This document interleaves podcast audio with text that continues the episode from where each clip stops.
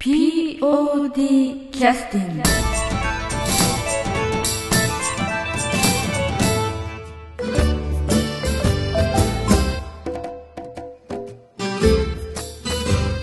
はい、えーそれでは、えー今日の劇団 POD のポッドキャスティングを始めさせていただきます、えー本日は久しぶりのロケに参りまして、えーどこにお伺いしたかと言いますと実はあのちょっとあの周りの音のね雰囲気なんかも、えーよく、えーなんか聞き慣れないような音が入ってると思いますけどこちらは実はあのえーパン工房ブレッドさんって言いまして石窯ギャラリーカフェということで、えーずっとあのパンをお作りになって、えーそれでまあ販売をしてくだしてらっしゃる方なんですけれども実はあの、P、劇団 POD の方はですねあの結構もうさまざまな形でお世話になっている、えー方で全然お返しも何もできない という中であの少しあの今日はあのさらにお願いをしてですね、えーそちらのマスターの、えーマスターさんにちょっとお話をお伺いしたいなと思ってお伺いさせていただきました。えー今日はよろしくお願いいたしますよろしくお願いします。あのそれとそれにお手伝いということで安田三国に来てもらってますよろしくお願いしますよろしくお願いします。すみません。あのこちらの、えっと、場所なんですけどあの、えー160号線の氷見の国道からちょっと入られたところであのお店を開いてらっしゃるんですけども昔なんかあのもうちょっと町の方であの商売されてらっしゃってあえてこちらの方に移動されてこられたというのは10年前ぐらいになるんですかね。どうなんですよ67年前ぐらいですか？あのなんかわざわざ偏僻なところに引っ越してこられたっていうのは何か理由があられるんですか？あのまあ自然の中でパンを作りたかったいうはいはいはい。だけで、一応ここも高岡市内なんで、はいはいはいはい。そんな 遠一応。ないですし、はいはいい。うことでそういう候補はいくつかあったんですけどもね、あそうですか。はい。山とか、はい。田んぼの中とか、はい。はいえ。ーそういったところで、まあ、いくつかの中から選んで、はいあのそうするとお客さんのアクセスというかちょっとやっぱ不便になられる方も結構出られると思うんですけど。そうですね、ええ。でもあの、まあ、ここはもうヒントの境なんで、まあ、逆にあの前から氷見から来られるお客さんに対しては近くなったりもあるし、まあ、どこへ動こうがそこの周りに必ずお客さんおられるん。で、はい、誰かには不便ですけども、誰かにはまた近くなって喜ばれることもあるし、はい、あの実えっと、私も本当は何回か本当はね事前にお伺いしたかったんですけども実は昨日初めてお伺いして今日も録音のためにお伺いしてるんですけどあのわざわざやっぱりあのなんかその少し入ったところですのでお客様はどちらかというともうパンを買いに目当てにお見えになるというお客様ばかりでずっとひっきりなしにねお客さんが来てらっしゃるのですごいですよねそういう意味では。うん普通路面店でお客さんがこう偶然に入ってこられる方はね相手にされるっていうそういうのが多いと思うんですけれどもあのやっぱりあのマスターがお作りになるパンの不安っていうのは結構いらっしゃるんですねいっぱい。あのでそもそもあのちょっとパンのお話とかはまたあの改めてお聞きしたいんですけれどもこちらの富山県の氷見というところで普通でしたらねブリとか全国的に有名な場所なんですけども氷見の場合は海岸も山もあるのでそのどちらかというとこちら海から少し離れたところのお店を構えてらっしゃるんですけどもあのその中でギャラリーカフェということであのお店を少しあのスペースをあのフリー空間みたいというか、まあ、イーイートインというかねお食事してくださるような場所も作られてそちらの方であのなんかミニライブですとかギャラリーとか今日も、えっと、佐藤秀夫さんの写真展ということで、ねね。はい、でこういうことっていうのはあのなんかね普通でしたらお店だけやってらっしゃるというイメージがあるんですけどななんかこういうのはお好きな理由っていうのは何なんですかね？自分自身もほら絵とか書とかはいはい。写真とか見るの大好きだし、ね、あのやっぱり例えば今回も自然の富士山の写真ですけども、はい。あのやっぱりこんな大好きな方っておられるんです必ず、世の中にはねもちろん、でそういった方がわざわざこう足を運んで見に来てくださるその人のそのなん動きですよね、はいはい。動きというかそういうそのつながりというか、そのいろんなその縁でみんなつながっとるそのつながりがなんとなくこう好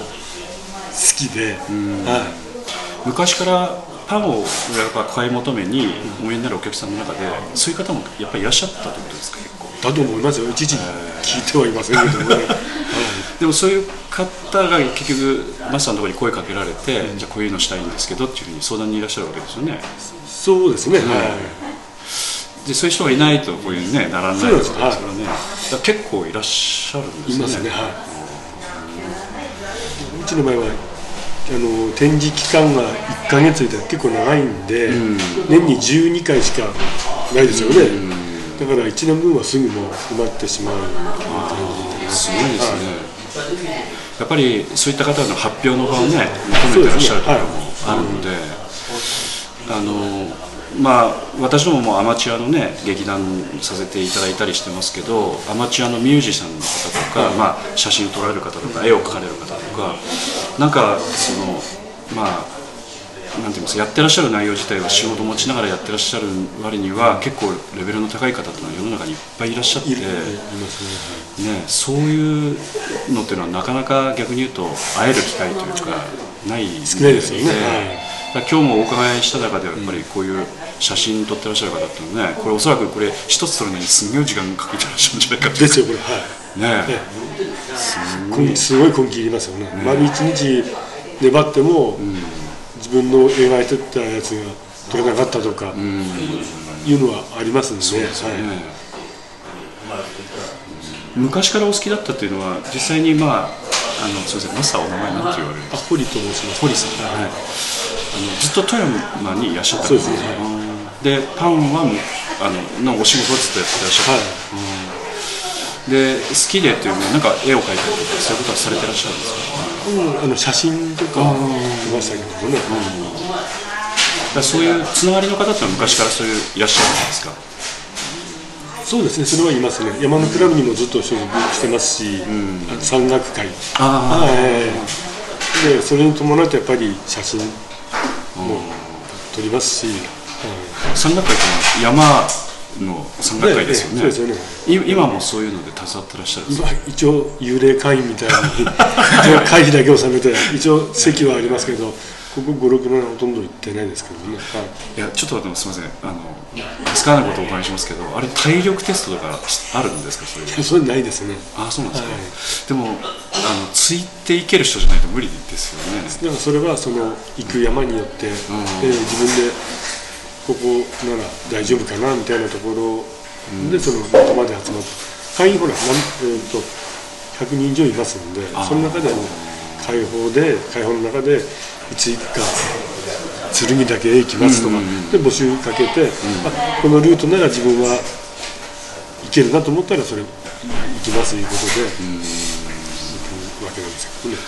実際にあの山登りっていうのはどのレベルの山を登ってらっしゃるんですかいやあの僕の場合は、はい。その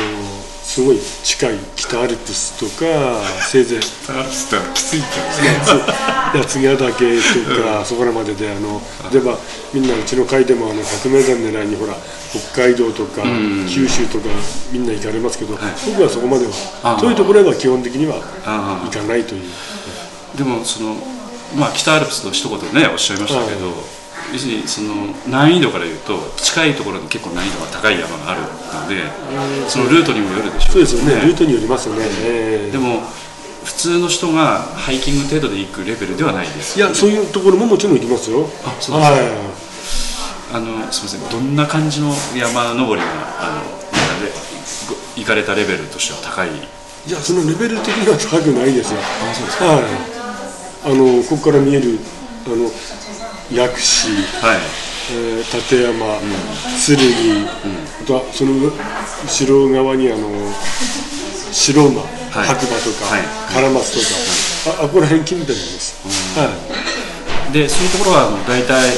1日がかり日帰りで帰ってくるコースまあ、日帰りできるところもありますし、あの2泊とかする場合もありますね、2、3泊。23泊ということになると、まあ、当然食料とかそういうことですね。あの小宿まりの場合だったらその、まあ、お金さえ持っていけばどこでもね、行けますけどもテントの場合はやっぱり全て寝袋からテントから食料から、酒からみんな。酒から。やっぱ必需品でそうですよね すごいですねそっかそまあそういう中ではやっぱ自然のその写真というか、そういったものをその中でお撮りにななり始められたということでしょうか。そうですね。すうんあのそうですね。カメラはもともと好きだったもんで、まあ、子供とかいろんな人のスナップであるとか、はいはい。はい。で一時期やっぱりその絵とか描けたらいいなとかいう思いちょっとありまして、でもやっぱりかなり難しいなと。で写真なら押すだけやろうみたいな、シャッター押せば、あの偶然になんかまぐれてなんかいい写真でも撮れんかなと。いうような安易な気持ちで、まあ、カメラ始めていろんなものを撮るようになったんですけども、そのやっぱり絵を描くぐらいと同じぐらい難しいことが分かりまして最近ほとんど 持ってないですけどね。その中であの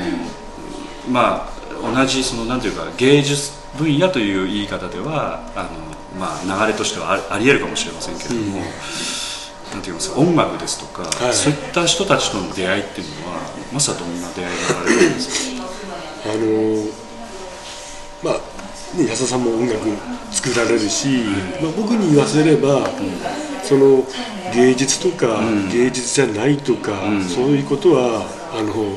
どうでもいいんです、はいはい。ええ。あのとにかく人が何かこう作り出すものを言うのは、やっぱりこう写真にしたってあの山はもともとあるわけでい。動かないし、人が見てない間もこういう景色って出てるんですよ、はい。ただそれをその場でその時にこう撮るいうことですよね、音楽だといろんな音がこう世の中に溢れ返って、それをそのリズムとかそういったものを自分の感性でまあ選選び出す音を選んでまあ作るとか、でもあの絵にしたってその同じだと思うんですよ、でそれいうのはやっぱりあのなんていうかなその人その人の一番大事やなと思うのは、それを通じてのその人の存在ですよね、はい、それがすごくその感謝できるというか。なるほど。はい、写真であれ音楽であれ、あそれはなんかこの音楽が存在するいうことなんです、音楽の音出さんと聞こえないわけですけども、その人が作った音音というのは存在するんですよね、その人が存在すると同じに、写真も絵も書もみんなそうだと思うんですよね、はい。あのマスター今おっしゃったようにまずその物がありきというか自然というかねその世の中のこうものがあってその中に何かこの人間というこうがあってそれがまあ写真という切り口でそういうものをこう引っ張り出してきたりとか音楽という切り口で引っ張り出してきたりということでまず物ありきというかその自然ありきみたいなその世界ありきみたいなそういったところから引っ張り出していくっていうお考えのベースがあるそうですね、はい。まるっきりその通りですよね、はい。そういうふうに思われてらっしゃるのはなんかやっぱパン作りとかそういったところからもえあったとか。なんかそもそもそういうふうに考えられた理由っていうのは ちょっと変わった考え方ですよね。あそうですかね、あのこれが一番、あの人がどう思ってようと、当たり前のことを当たり前にその、まあ見ることじゃないかなと、あのやっぱりいろんなことでやっぱりちょっとだんだん気づかせていただきまして、はい。やっぱりその感謝するっていうのは、まあ、与えられるっていうかその部分が認識できないとなかなかね難しいですけど、今おっしゃられたようにそういうふうに思ってこう日々こう生活するとなかなかね普通気づかないんで、そういうふうに思われてらっしゃるというのはこう何かやっぱりそのげそういうそういう表現が好きだっていうね源泉にもなってらっしゃるんでしょうけどやっぱり山とか行かれてやっぱそういうの感じるんですかね？感じますね、山あの僕はあの俗に言うピークハンターじゃないんですよ、ピークハンターいうのはその、頂上まで行って頂上をとにかくどんな辛くても。ピークハンターって。ええそうです、制覇する。制覇するのね。的なにはその感性の中に、し自然を制覇するとか大それた考えは僕はないんです、ええ。そんな別に頂上に登ったからでそれは制覇じゃないですよ。言ったらダメですよね。みたいな、ええ。だから、まあ、でもそう思ってやっておられる人にはあのいいませんよ、はい。ええ。そその人その人のやっぱりほら山への捉え方いろいろあって当然なんで、ええ。もう頂上へ何としても張ってでもとにかく頂上へこう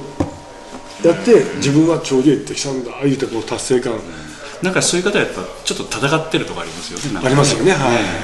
い、でもそっか。マスターおっしゃるのは戦いじゃない。えじゃないですね。ね。ええ。戦う必要ないんですよ。どうして戦う必要ありますか？確かに、確かに。せっかくたの、ね、山へ行くことが逆にストレスとかプレッシャーになりますよ、でもプレッシャーとかストレス好きな人もいますからね、はいはいはい。ほらいじめいじめてくんみたいななんかい。じめてみたいな感じで。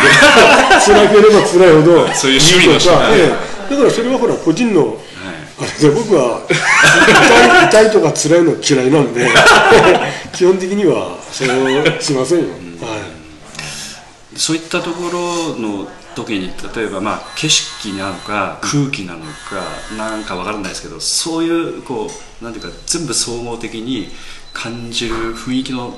を知ってるとそこからなんか音楽を聴いてもそういうものがこう感じられる音楽とか写真を見たら感じられるなんかそういう切り口なんですかね。ありますね。一緒一緒ですよ。だから、うん。うん。それが一緒なんですよ。ね、ええ風の音とか、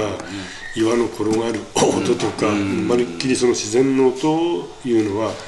音に関してはとにかくまあこの地球上で鳴っとる音なんで、はい、すごいなんか共通してるなと思います、はい、速い音もあれば、ゆったり流れとるような音もあるし、そういうやっぱりところからあのなんかすあの同じものを感じなくてもちょっと共通点を感じるような人を見つけるとなんかちょっと関わりを持ってくださることが多くなるっていうかそういう気持ちになるってことですかね。紹介してみたくなったりとか。まあ、とにかく、うんとね、あのよく僕言うのは、よく言うのはと言いながら、口で説明できん、言葉とかそういったもので説明できるのが、はい。すごく大事かなと思うんで、ララジオでは一番伝わりづそうです、そうです。ね、はい。そうなんですよ。だから、その言葉も文字、本とか、そういったその例えば映像であるとか、はい。そういったもんでその伝わらないもんをもともとみんな感じる力はあると思うんですよね。たた単な切り口なんですね。そうですね、そういうことをおってる。のかそれをだからいろんなそのあの目からとか耳からとか、あの口からとかいろんな匂いとかのその刺激受けすぎて、ちょっとみんな今の現代の人は、麻痺しとるんじゃないかなみたいなことは思いますよね。とにかく山へ入ると、そういったことがねなんていうかちょっとリセットし直せるというかちょっとなんか元に戻るというか、はい。そっか。あのお話をお聞きしててやっぱりそういう本当にまあ神秘体験までいきませんけど、そういう体験がすごくあの世界の見方を作ってらっしゃるんですねマスターはね、うんあの実際は昨日あの私パンをパンの話ですけどパンを購入させていただいた後ずっと車椅子を乗っけて 移動してたんですけどパンの匂いすごいんですけどあれはなんかやっぱり秘密があるっていうかそういうもんなんですか本来は？本来はそういうものなんですね。あー。でただそれをそのちゃんと嗅ぎ分けれる人と、そうじゃない人もいますけども、ええ別にあのそうじゃない人が踊ってるとかそういうことを鼻割りとかそういったことじゃないですよ、はいはいはいええ。やっぱりその、そういう匂いに反応するいうのは今あのまあちょっと変な話その例えば芳香剤とか、はいはいはい。いろんなところでその合成的な匂い例えばトイレ行ったら例えば金木犀のなんかとか、はいはいはいはい。まあ作った匂いですよね、はい、その作った匂いがあまりにも氾濫しすぎてて、まあ、実際そのパンの世界にでも、例えばそのミルクの匂いを強くするはい。薬品であるとか、はいバニラエッセンスとか、はい。そういったものやっぱりああるんですよ、はい。でそれみんな当たり前にみんな使っておられますけども、はいはい。そういったもんでそのちょっとこう慣れた体というのは、本当のそのかすかなバニラビーンズの匂いを嗅ぐ力がやっぱりどうしても劣ってしまったり、微妙なその発酵のそのいあの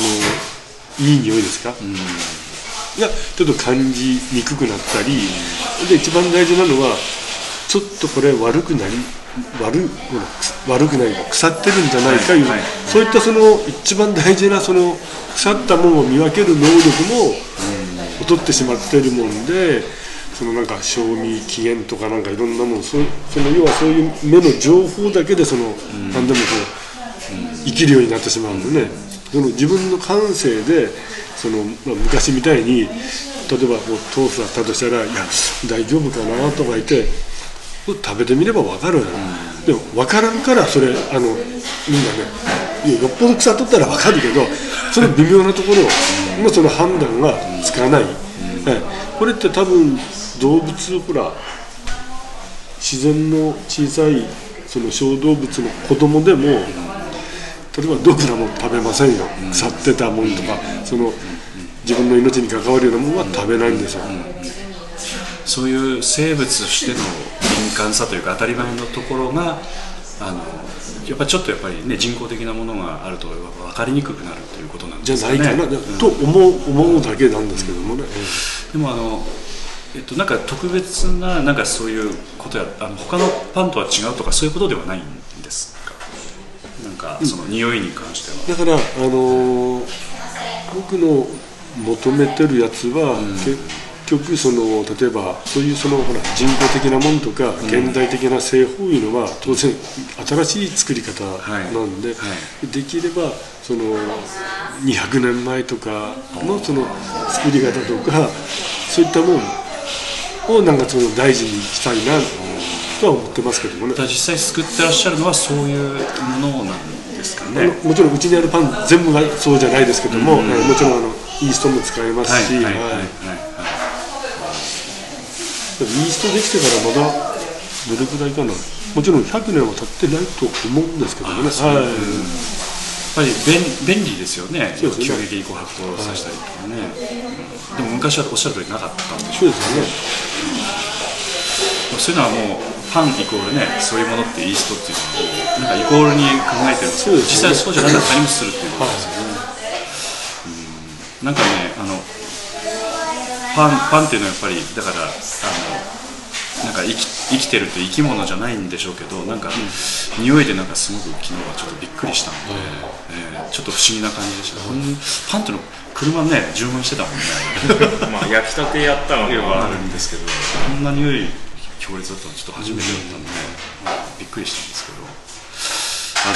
じゃあちょっと一旦休憩を、えあの20分ほど語っていただきましたので、はいありがとうございます。もうそんな時間だった。あのあのマスターが劇団、まあ、休憩に POD の曲を入れるんですけど、マスター POD の公演見に来てくださったのがいくつかお忙しい中あると思うんですけど、ええなんか記憶に残ってらっしゃる公演って何かありますかね、なんかこんな感じのやつとか、うーんとねあのほらじ時代劇シリーズ何回かありましたよね、えええっと最近幕末の時代劇シリーズですか？それもあるしあの、はい。ええあのあ五右衛門ロックとかね。あはいはい。あれなんかすごいあいいいなと思ってね。五右衛門ロック裏裏切りごめんもあれでしたよね。我が名は虹ね。え五右衛門五右衛門ロックの前にって時代に来てなかったですかね。なんかえ五右衛門ロックの場合はあありますよ、ねえ。っとトゥルースとか。なんかあのじゃあこの中から適当にじゃあ選べますか選びますかね。我が名は虹も良かったですよね。裏切りごめんも良かったな。でもね。で もまあみんないいんですけども。あ。うんそうそう。オープニングちょっと、うん。じゃあこの曲ちょっとはい。休憩に入れ入れさせていただきます。はい、それでは劇団休憩の曲はですね、えーマスターからのリクエストで劇団 POD 第33回公演の「裏切りごめん」のオープニングの、えー曲です、えーっと曲名は「えー、仁助と龍馬」タイトルバックです「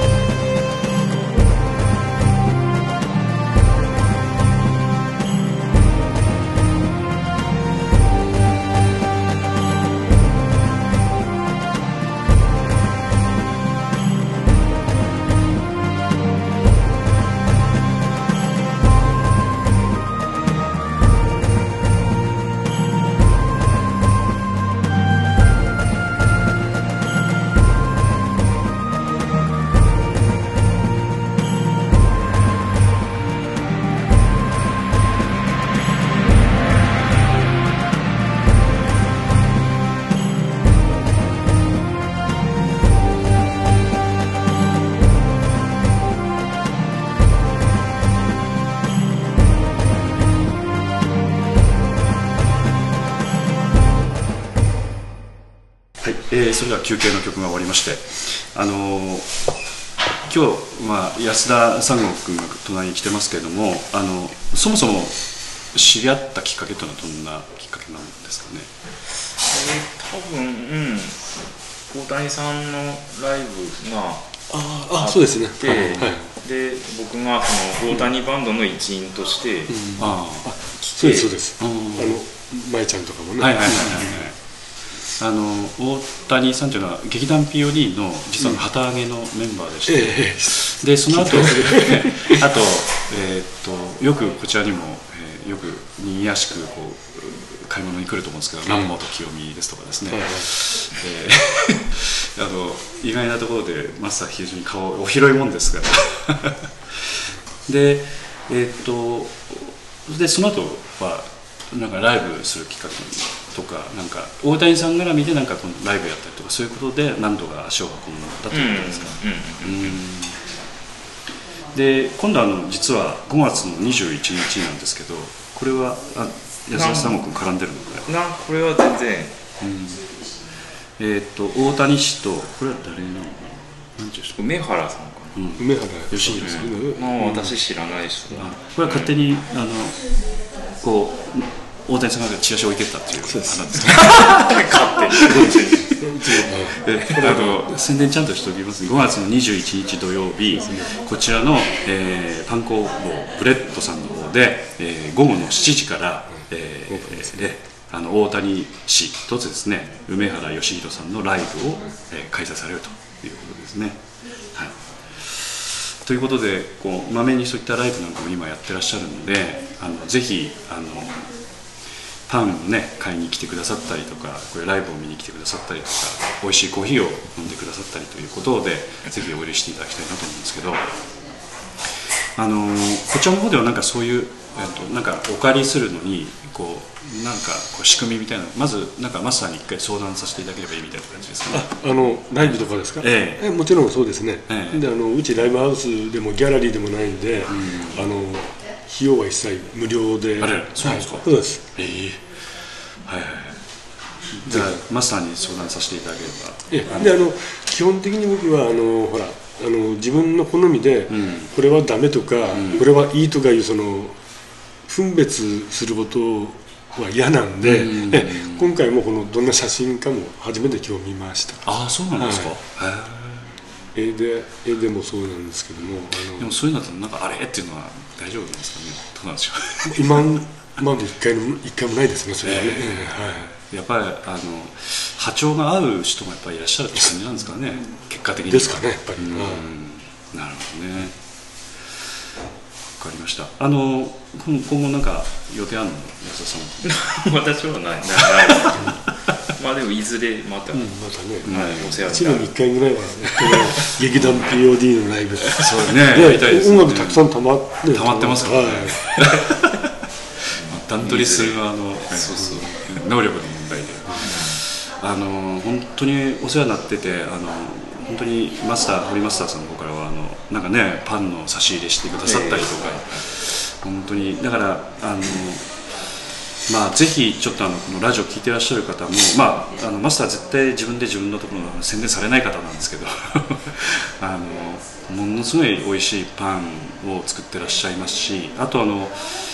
えっとお休みの日とは何か決まってらっしゃるんでしたっけ？こちらの方お店の方は。月の第一水曜日と、はい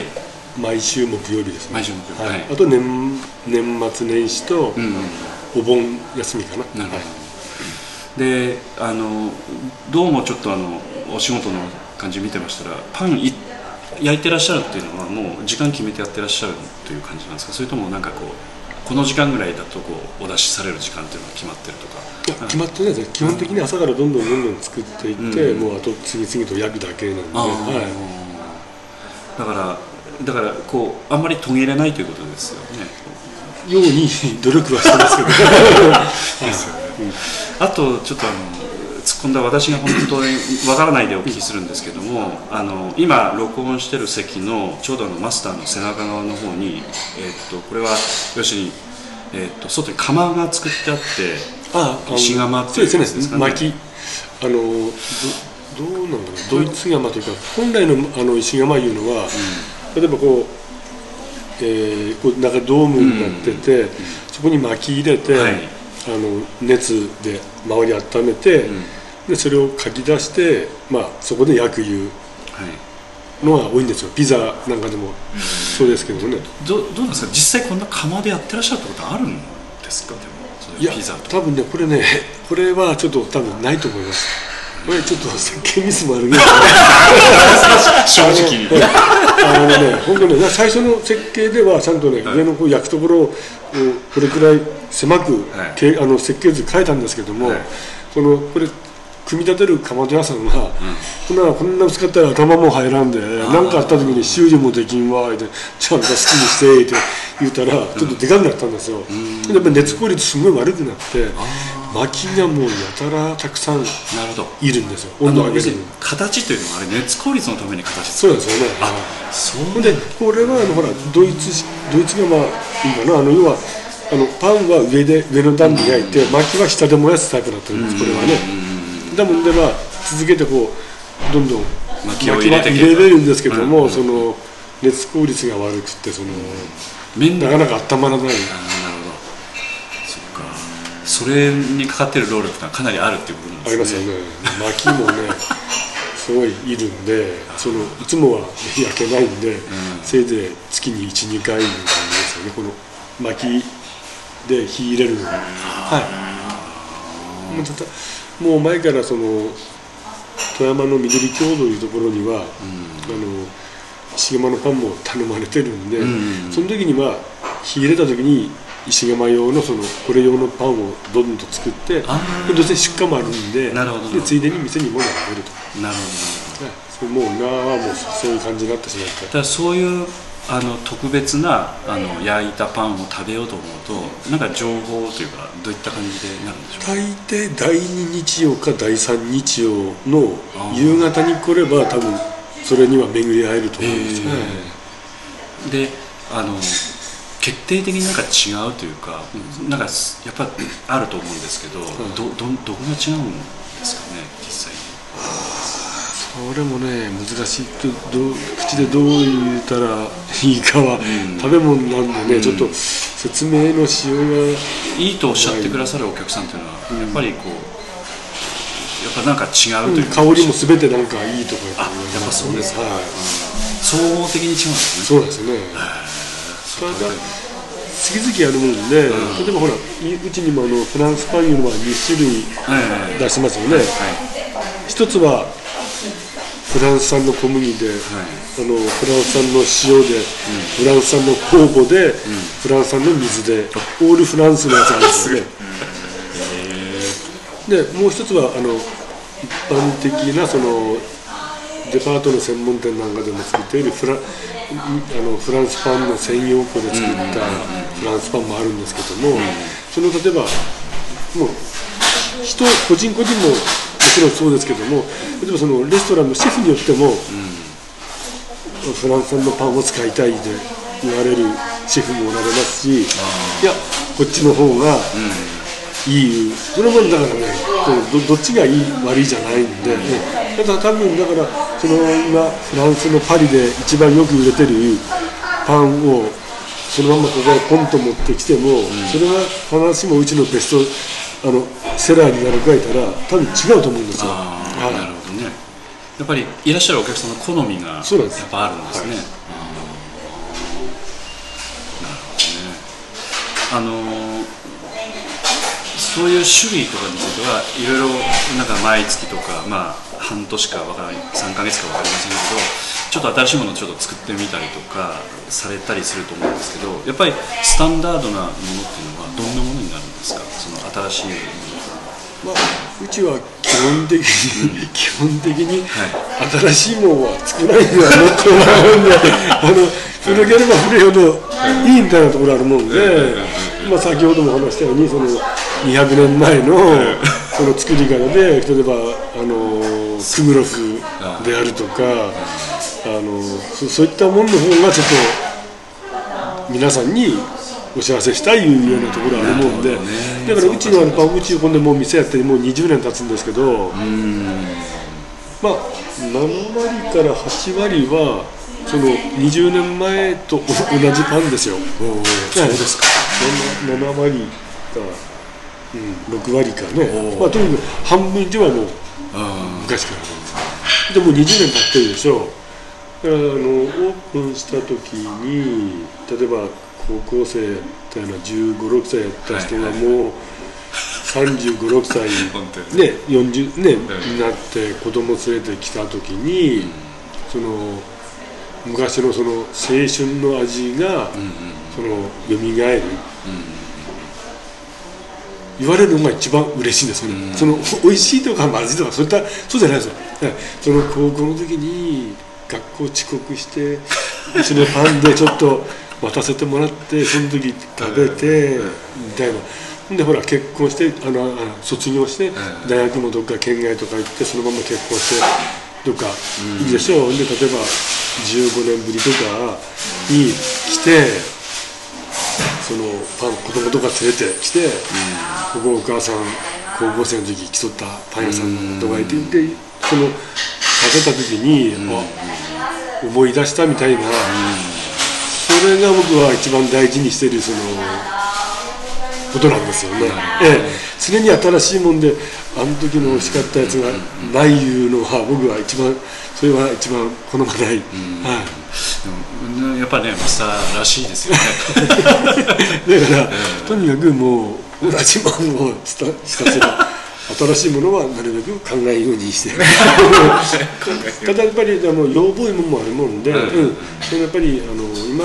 あるほとんどのメニューは